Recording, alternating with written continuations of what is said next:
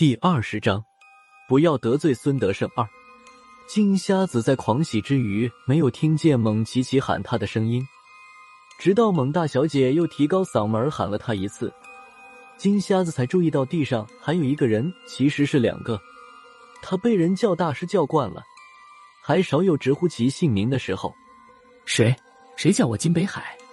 我是蒙奇奇。见金北海对自己的名字没什么印象。蒙大小姐又喊道：“你想起来了吗？我的名字就是你取的。我二爷爷是蒙十一。”听到蒙十一这个名字，金瞎子终于想起来了。不过这一瞬间，他好像也明白刚才这里出了什么事了。金瞎子紧紧抓着螺丝门的蜡户，犹豫了一下，仰脸对身边的空气说道：“郝会长，萧和尚，小丫头不懂事，有什么事情？”你们俩还要看他爷爷蒙十一的面子？郝正义没有回答，他有些尴尬的看了萧和尚一眼，萧和尚就当做没听到一样，在书房里转了一圈儿。倒是孙胖子眯缝着眼睛看了金瞎子一眼，笑呵呵的说道：“我们萧顾问怎么能和小姑娘一般见识？”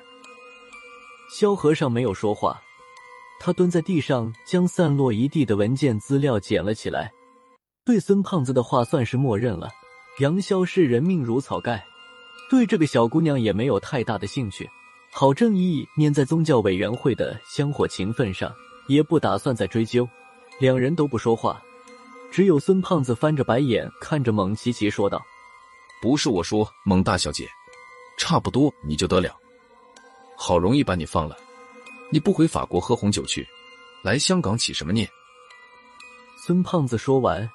没想到蒙奇奇还来了脾气，他瞪了一眼孙胖子，狠声说道：“我来拿走我的东西。”说着，他向散落在地上几件用红绸包裹着的物品一指，继续说道：“当初和黄然说好的，我和张之言进妖种，这几样东西就送给我们。现在妖种也进去了，虽然和当初设想的差了一点，但是这几样东西理论上就算是我和张之言的了。”谁能想到，到头来黄然又把东西给你们了？我和张之言差点把命丢在妖种里面，最后还是落了个竹篮打水。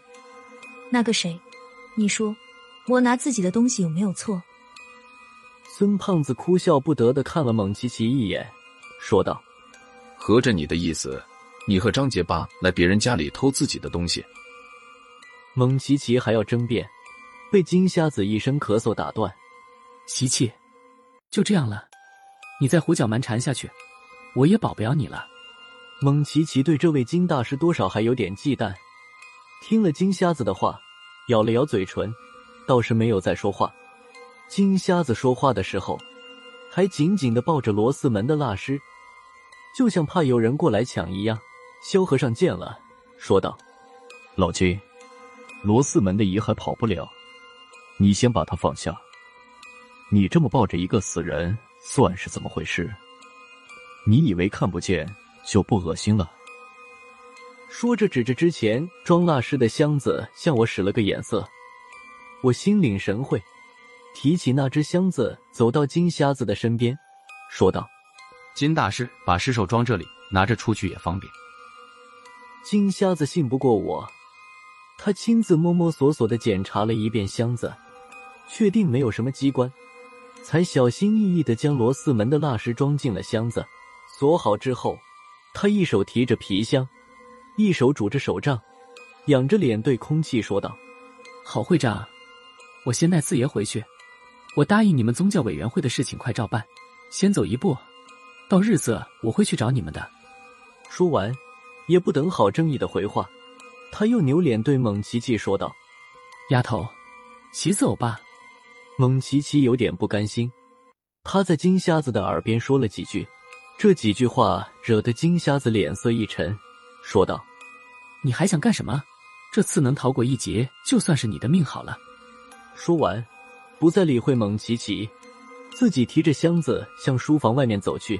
蒙奇奇犹豫了一下，一咬牙抱起写字台上的一瓶香槟。这瓶香槟本来是马啸林留着庆祝用的。蒙奇奇打破香槟瓶子，将冒着沫子的酒水倒在张之言的脸上。张之言被酒水一激，醒了过来，指着已经被萧和尚收拾好的物品，对蒙奇奇说道：“东东东西，不要了！”蒙奇奇没好气的喊了一声，头也不回的向外面跑去。张之言在后面紧紧的跟着，也不管刚刚出了书房还在客厅里慢慢探索的金瞎子了。他俩一阵风一样跑出了马家的大宅。一段插曲过后，马啸林也缓了过来。马老板的身子骨早就被酒色掏空了，被电了一下，好半天才缓过来。现在被管家搀扶着再次进到书房中，和他相比，金不换的体格算是不错了。他没用别人搀扶，跟在马啸林的身边，一起回到了书房。马啸林在书房门口堵住了金瞎子。金大师，刚才出了什么事？哦好好的，怎么会躺在地上？身子还麻麻的了。没等金瞎子说话，后面凑过来的孙胖子说道：“马老板，恭喜你了！刚才是衰神回归，他一回来就奔你去了。不是我说，到底是神仙，就是念旧，一回来就去找你了。”马啸林听了这话，脸色当时就变了。刚才被电击的劲儿还没有过去，再加上遇到衰神那次记忆深刻，他完全把孙胖子的话当真了，这就更不能让金瞎子走了。他拉着金瞎子的胳膊说道：“金大师，你要救我，救我！”金瞎子现在着急将那尸带走，生怕夜长梦多。只能应付着给马啸林摸了摸骨，之后说了几句：“你骨骼清奇，百邪不侵，虽有小难，但是只要过了就是康庄大道了。”之类应景的话。他这话虽说是应景，但马啸林就当是圣旨一样，恭恭敬敬的听着。